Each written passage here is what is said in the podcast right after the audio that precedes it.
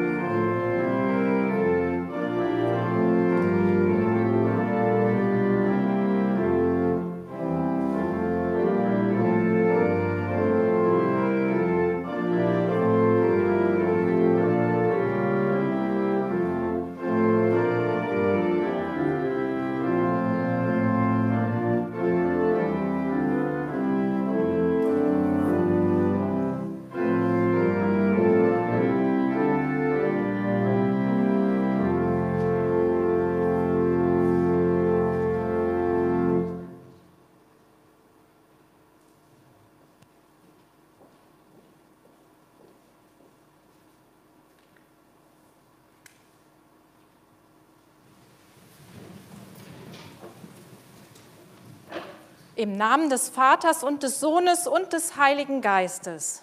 Amen. Unsere Hilfe steht im Namen des Herrn. Der Herr sei mit euch.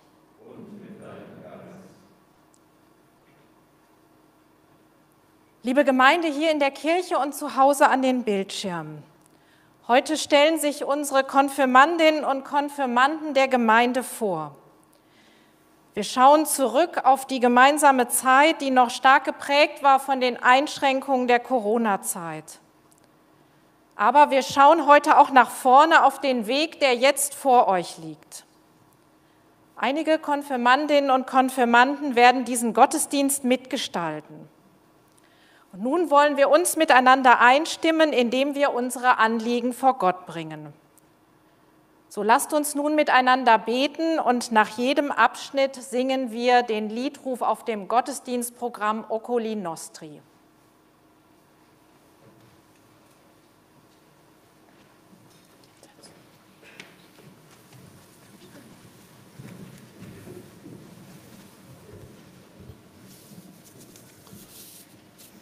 Gott, wir danken dir für diesen Tag der Ruhe und des Gottesdienstes.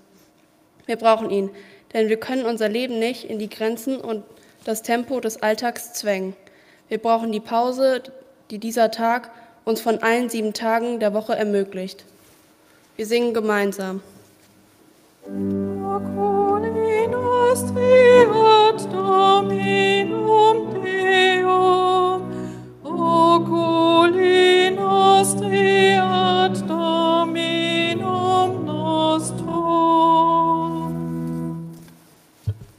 Wir brauchen Zeit, um uns vor Augen zu führen, zu wem wir gehören und warum wir leben.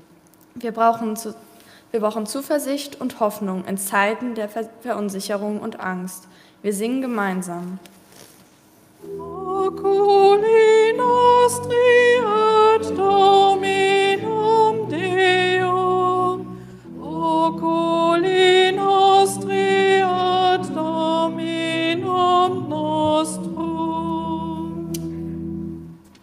Wir brauchen das Teilen von Erfahrungen, Gedanken und Träumen. Wir brauchen das Singen, die Musik und ermutigende Worte. All das, was sonst im Alltag oft untergeht. Wir singen gemeinsam. Nostri ad Dominum Deum, nostri ad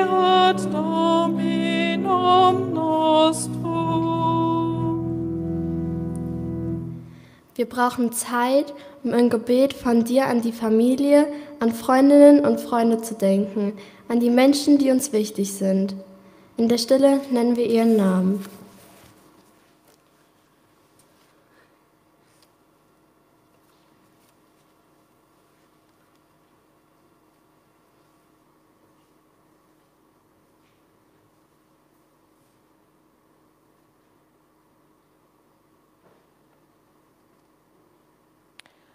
Guter Gott, stärke unser Vertrauen, dass deine Hand auf dem Ganzen unseres Lebens ruht, jetzt und an jedem Tag unseres Lebens.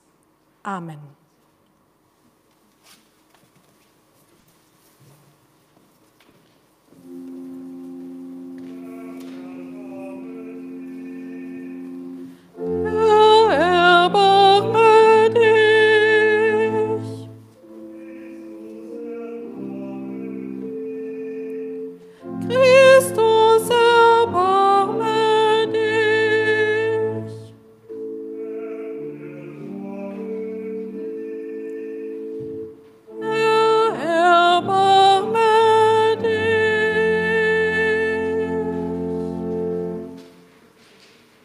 Lasst uns beten.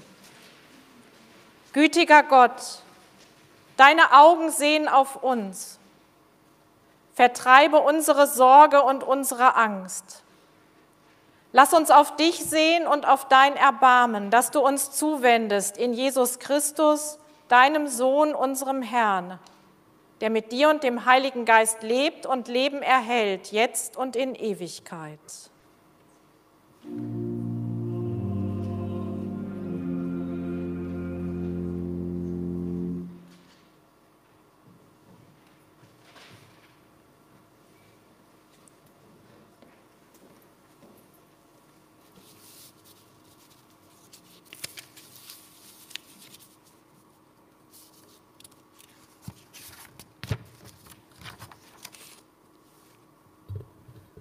Die Lesung steht im Brief an die Epheser im fünften Kapitel.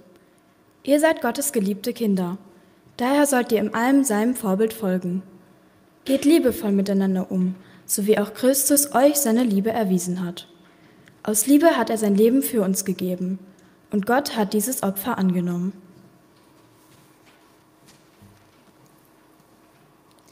Ihr gehört zu Gott. Da passt es selbstverständlich nicht mehr, zügellos, zügellos, zügellos zu leben, über die Stränge zu schlagen oder alles haben zu wollen. Ihr sollt nicht einmal darüber reden. Genauso wenig ist Platz für Klatsch, Sticheleien und zweideutiges Gerede. Vielmehr sollt ihr Gott danken und ihn loben. Früher habt ihr in Dunkelheit gelebt, aber heute ist das anders. Weil ihr mit dem Herrn verbunden seid, seid ihr im Licht. Darum lebt nun auch wie Menschen, die zum Licht gehören, lebt als Kinder des Lichts.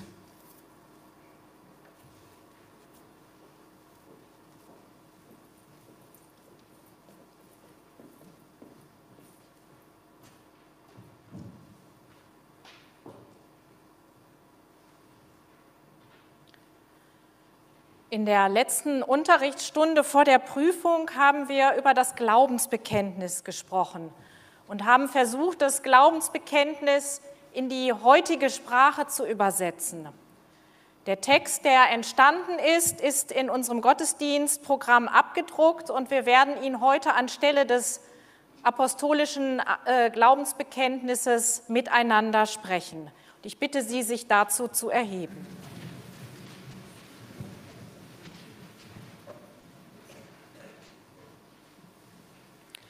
Wir glauben an Gott, den Vater, den Schöpfer unseres Lebens, der alles kann, sich aber darauf verlässt, dass wir unsere Probleme selbst lösen.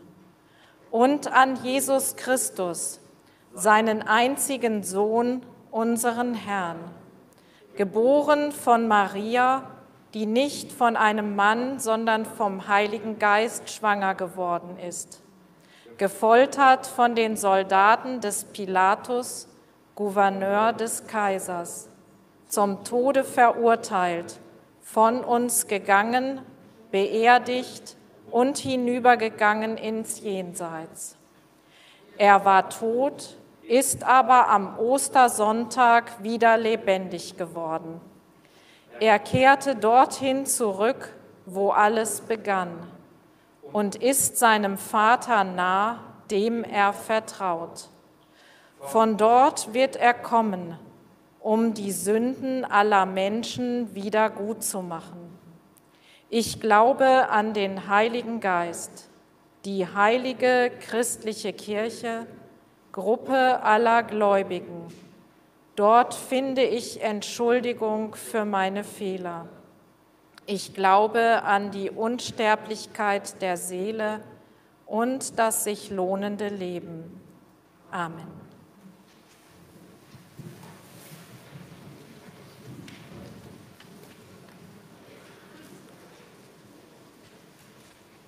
Das nächste Lied, was wir jetzt singen, Longing for Light, stammt vom diesjährigen Weltgebetstag und wir haben es auch schon einige Male hier im Gottesdienst gesungen. Es ist ein Lied aus der anglikanischen Kirche und es ist wirklich sehr schön.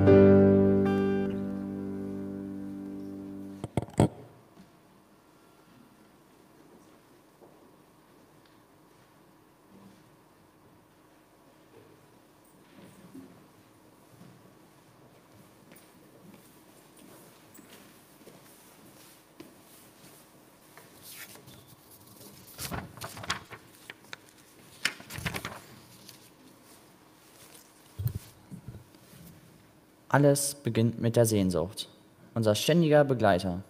Die Sehnsucht nach mehr oder nach weniger. Die Sehnsucht treibt uns an, Dinge zu verändern, etwas anzugehen, etwas zu bewegen.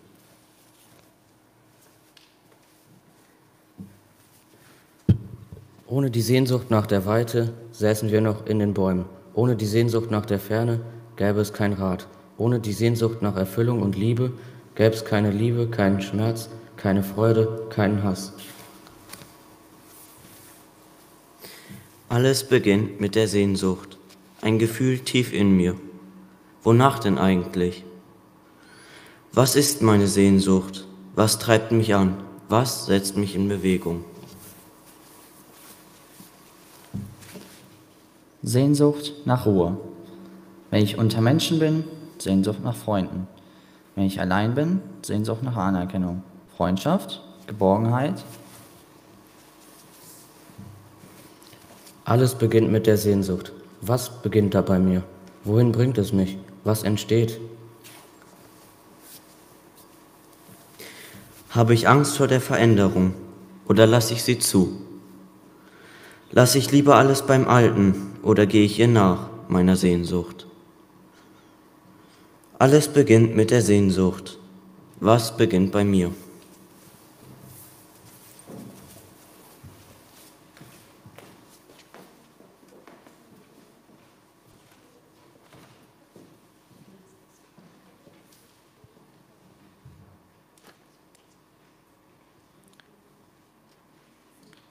Liebe Jugendliche, liebe Erwachsene, alles beginnt mit der Sehnsucht.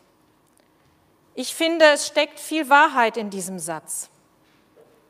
Wir haben es gehört, Sehnsucht setzt uns in Bewegung, ermöglicht Fortschritt, Wissenschaft und Entwicklung. Die zurückliegenden Jahre der Corona-Pandemie haben uns das deutlich vor Augen geführt weil unsere Freiheit zeitweise massiv eingeschränkt war, haben wir die Sehnsucht deutlich gespürt. Sehnsucht nach Kontakt, nach unbeschwerten Beisammensein, nach menschlicher Nähe. Und zugleich, trotz all der Einschränkungen, hat die Pandemie unsere Gesellschaft auch weitergebracht. Digitalisierung, flexiblere Arbeitsmöglichkeiten, neu entwickelte Impfstoffe, neue Erkenntnisse. Nun ist die eine Krise noch nicht beendet, da sind wir schon in der nächsten. Und wieder wächst die Sehnsucht. Sehnsucht nach Frieden, nach einem Ende der Gewalt in der Ukraine. Ganz wichtig sind, stellen diese Frage. Ich habe mit vielen in den letzten Tagen schon über dieses Thema gesprochen. Als wir im Unterricht über das Glaubensbekenntnis gesprochen haben und ihr eigene Formulierungen für die einzelnen Aussagen finden solltet, ist dabei ein markanter Satz entstanden. Vielleicht sind Sie gerade schon beim Sprechen des Glaubensbekenntnisses darüber gestolpert. Die Stelle Ich glaube an den allmächtigen Gott habt ihr so formuliert. Ich glaube an Gott, der alles kann, sich aber darauf verlässt, dass wir unsere Probleme selbst lösen.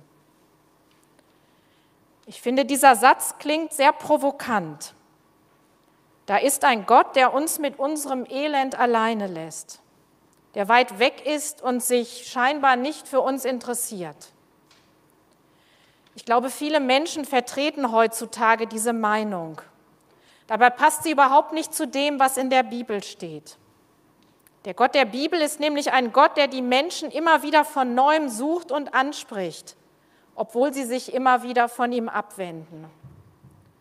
Und das Ganze gipfelt dann in der Geschichte Jesu im Neuen Testament. Jesus Christus, der Sohn Gottes, kommt uns ganz nah. Er teilt unser menschliches Schicksal bis in die letzte Konsequenz. Er lässt sich ans Kreuz schlagen und erduldet unendliches Leid. Und das alles, um einen Aufstand zu verhindern und seine Freunde zu schützen. Und weil es seine Mission ist. Dahinter steht die Aussage, dass Gott uns sogar im Leiden nah bleibt, dass er an unserer Seite bleibt, selbst dann, wenn es hart auf hart kommt. Gott lässt uns nicht im Stich. Wenn alles zerbricht und alles endet, dann sagt er, es geht weiter. Nach dem Tod kommt die Auferstehung. Unser Körper ist vergänglich und wird irgendwann sterben, aber unsere Seele wird nicht verloren gehen. Gott lässt uns also mit unseren Problemen nicht allein. Warum lässt Gott aber das Leid überhaupt zu? Auch diese Frage kann man stellen. Warum lässt er zu, dass Menschen sich bekriegen? Darauf gibt es eine Antwort. Gott hat uns als freie Menschen erschaffen. Er hat uns unendliche Möglichkeiten gegeben, unser Leben selbst in die Hand zu nehmen und zu gestalten. Wir können Neues schaffen, wir können unsere eigenen Wege gehen und uns auch gegen Gott entscheiden oder auch für das Gute oder das Böse. Wir haben die Wahl, das ist Freiheit. Und das ist zugleich auch der Preis der Freiheit. Und deswegen müssen wir die Probleme, die wir verursachen, auch selbst lösen. Denn sie sind ja dieser Freiheit geschuldet. Gott wird nicht eingreifen. Er wird keine Sinnflut schicken oder keinen großen Reset machen. Das müssen wir schon tun. Gottes Welt, so wie sie ursprünglich geschaffen hat, funktioniert. Sie ist sehr gut, so lautet sein eigenes Urteil ja nach der Schöpfung. Das Leben ist zwar vergänglich, aber das macht das Leben auch sehr wertvoll. Tod und Leben, Werden und Vergehen gehören zusammen. Die Probleme entstehen, wenn der Mensch versucht, in natürliche Kreisläufe einzugreifen, wenn er Grenzen nicht beachtet und unverantwortlich handelt, wenn er den Nächsten nicht schützt, sondern nach seinem Leben trachtet. Wir sind schuld an diesen Problemen und deshalb müssen wir sie auch selbst lösen. Und manchmal ist das sehr schwierig, wie jetzt in dieser Krise, die wir gerade erleben. Corona und Krieg sind dabei nicht die einzigen Probleme. Der Klimawandel ist vielleicht noch viel gravierender und das auf lange Sicht. Aber auch das ist eine Erfahrung. Krisen setzen immer auch Kräfte frei. Gerade Krisen ermöglichen Entwicklung und Veränderung wie sie sonst vielleicht nicht geschehen würde. Und der Grund dafür ist die Sehnsucht, die uns immer wieder antreibt. Die Sehnsucht hat allerdings einen Nachteil. Sie bleibt ungestillt. Sehnsucht bringt uns weiter, aber nicht ans Ziel. Die jüdische Dichterin Nelly Sachs, die vor dem Holocaust floh und überlebte, beschreibt das in einem Gedicht. Ja, und jetzt streikt hier meine Fernbedienung wieder, dann sehen Sie den Text nicht, sondern ich lese ihn jetzt vor. Alles beginnt mit der Sehnsucht. Immer ist im Herzen Raum für mehr, für Schöneres, Größeres. Das ist des Menschen Größe und Not. Sehnsucht nach Stille, nach Freundschaft und Liebe. Und wo sie sich erfüllt, dort bricht sie noch stärker auf. Wo Sehnsucht sich erfüllt, bricht sie noch stärker auf. Ja, so ist das, das können wir immer wieder erleben. Wir bleiben unser Leben lang auf dem Weg und auf der Suche. Wir sind Sehnsuchtswesen mit Raum im Herzen und Potenzial zur Entwicklung, zur Veränderung. Das Gedicht geht noch weiter. Nelly Sachs schreibt, Fing nicht auch deine Menschwerdung Gott mit dieser Sehnsucht nach dem Menschen an? So lass nun unsere Sehnsucht damit anfangen, dich zu suchen und lass sie damit enden, dich gefunden zu haben.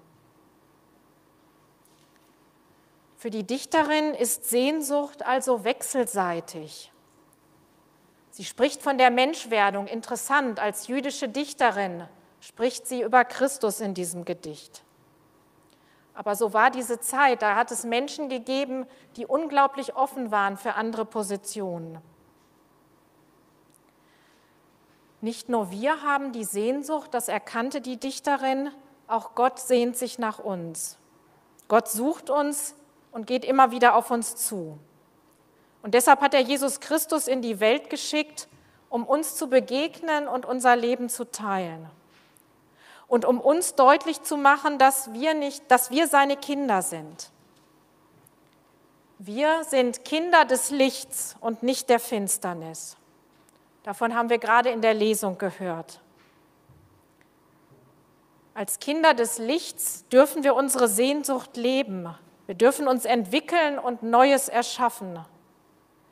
Aber wir haben auch einen Auftrag, nämlich das Licht, das Gott uns schenkt, in unserem Leben weiterzugeben.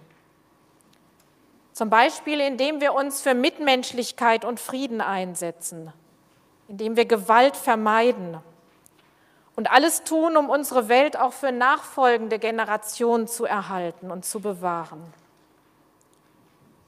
Das ist nicht leicht, aber auch nicht unmöglich. Gott gibt uns die Kraft, in unserem Sehnen und Suchen nicht locker zu lassen, bis wir irgendwann mit all unserer Suche am Ziel sind, in Gottes Ewigkeit. Amen. Und der Friede Gottes, der höher ist als alle Vernunft, der halte euren Verstand wach und eure Hoffnung groß und stärke eure Liebe. Amen.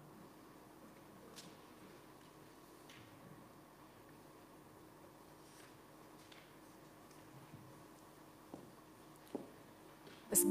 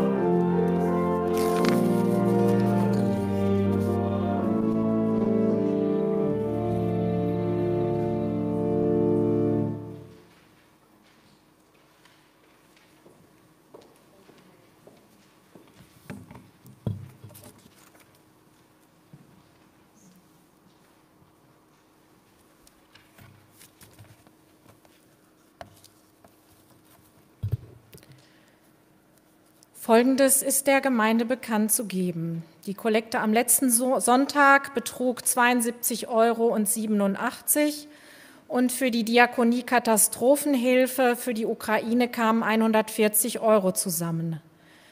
Wir erhielten eine Spende für die Jugendarbeit unserer Gemeinde in Höhe von 100 Euro und die Spenden der Aktion Herringhausen hilft auch für die Ukraine betrugen 2700 Euro. Auch diese werden an die Diakonie Katastrophenhilfe weitergeleitet. Die Kollekte für den heutigen Sonntag ist bestimmt für den Dienst an Frauen und deren Kindern in besonderen Notlagen. Dazu gibt es folgende Information. Es gibt viele Arten von Gewalt gegen Frauen. Häusliche Gewalt ist noch immer eine davon. Diakonische Einrichtungen bieten betroffenen Frauen und ihren Kindern Beratung, Unterstützung, Schutz und Hilfe.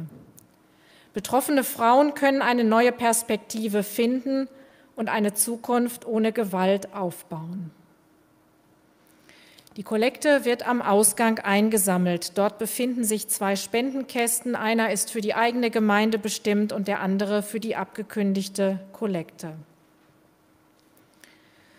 Auf folgende Veranstaltungen der kommenden Woche möchte ich hinweisen. Am Montag um 20 Uhr Meditation im Gemeindehaus, ein Einführungskurs. Und am Mittwoch um 15 Uhr trifft sich die Frauenhilfe, diesmal die Gruppe 2. Noch ein Hinweis, wegen Corona müssen wir die Heizung vor dem Gottesdienst ausstellen. Deshalb ist es nicht so warm wie gewohnt in unserer Kirche.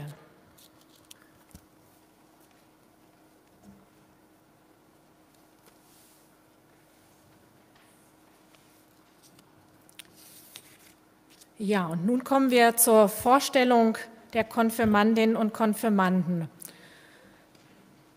Zum Anfang, zu Beginn der Konfirmandenzeit mache ich immer Fotos in unserer ersten Stunde und die werden wir heute sehen, aber zugleich auch die aktuellen Bilder der Konfirmandinnen und Konfirmanden. Früher haben wir sie ja alle hier nach vorne gebeten, aber jetzt machen wir das über die Leinwand. Es dürfen alle sitzen bleiben und wir sehen welche Entwicklung da passiert ist.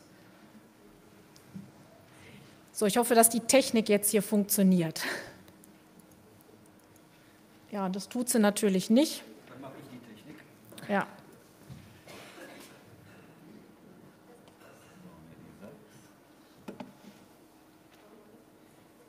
Ah, Moment. Wir müssen nochmal zurück. So, diese Jugendlichen werden am 8. Mai konfirmiert. Erik Abramov.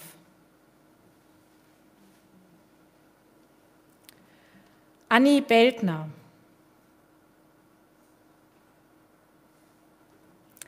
Leonie Bayer.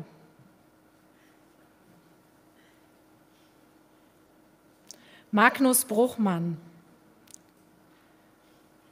Mona Dunker.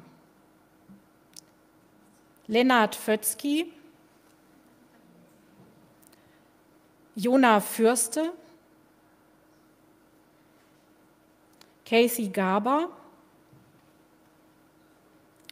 Mia Hollmann, Maximilian Holtkamp, Vanessa Kempf, Vanessa Kopatz, Fabian Lücking, Leonie Neuhaus, Alina Schmidt, Selina Seiler und Lara Seiler.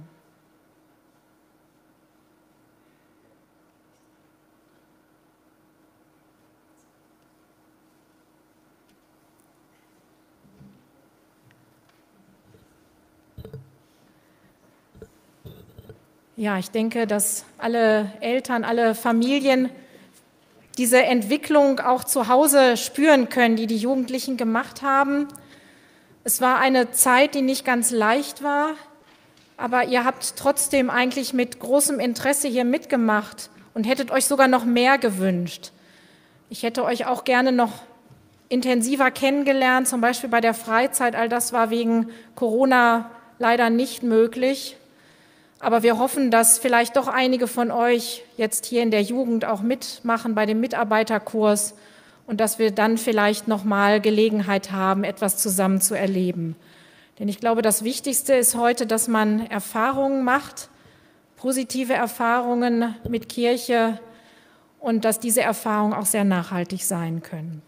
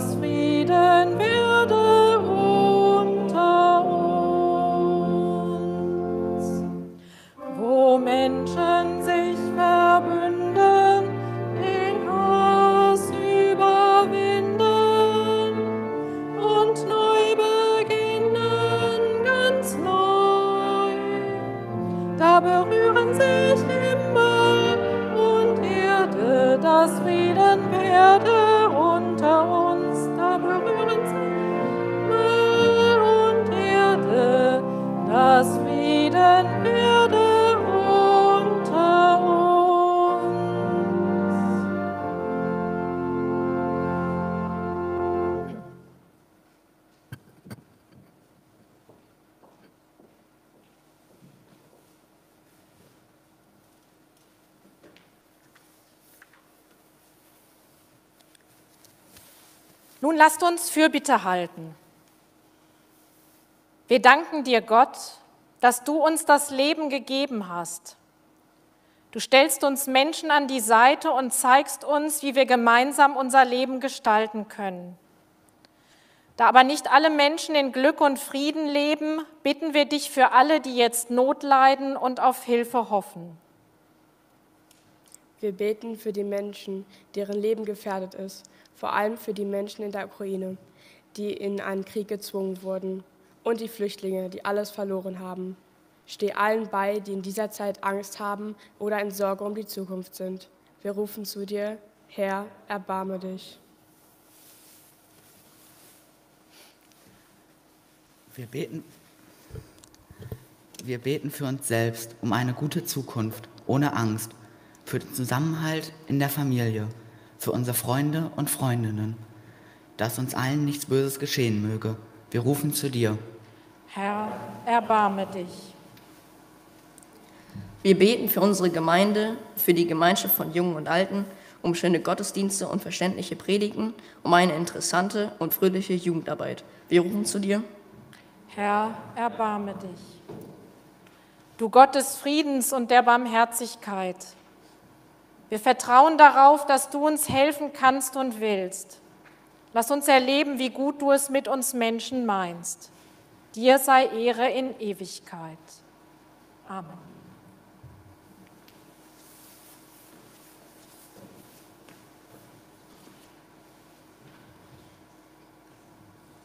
Jesus Christus hat uns gezeigt, dass wir alle Kinder Gottes sind. Und deshalb dürfen wir nun auch mit seinen Worten zu unserem Vater im Himmel beten.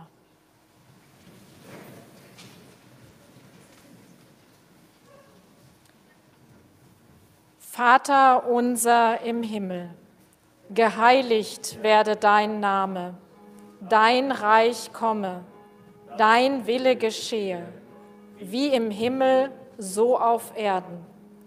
Unser tägliches Brot gib uns heute und vergib uns unsere Schuld, wie auch wir vergeben unseren Schuldigern. Und führe uns nicht in Versuchung, sondern erlöse uns von dem Bösen. Denn dein ist das Reich und die Kraft und die Herrlichkeit in Ewigkeit. Amen. Und nun geht hin unter dem Segen Gottes. Der Herr segne euch und behüte euch. Der Herr lasse sein Angesicht über euch leuchten und sei euch gnädig. Der Herr erhebe sein Angesicht auf euch und schenke euch und der ganzen Welt Frieden.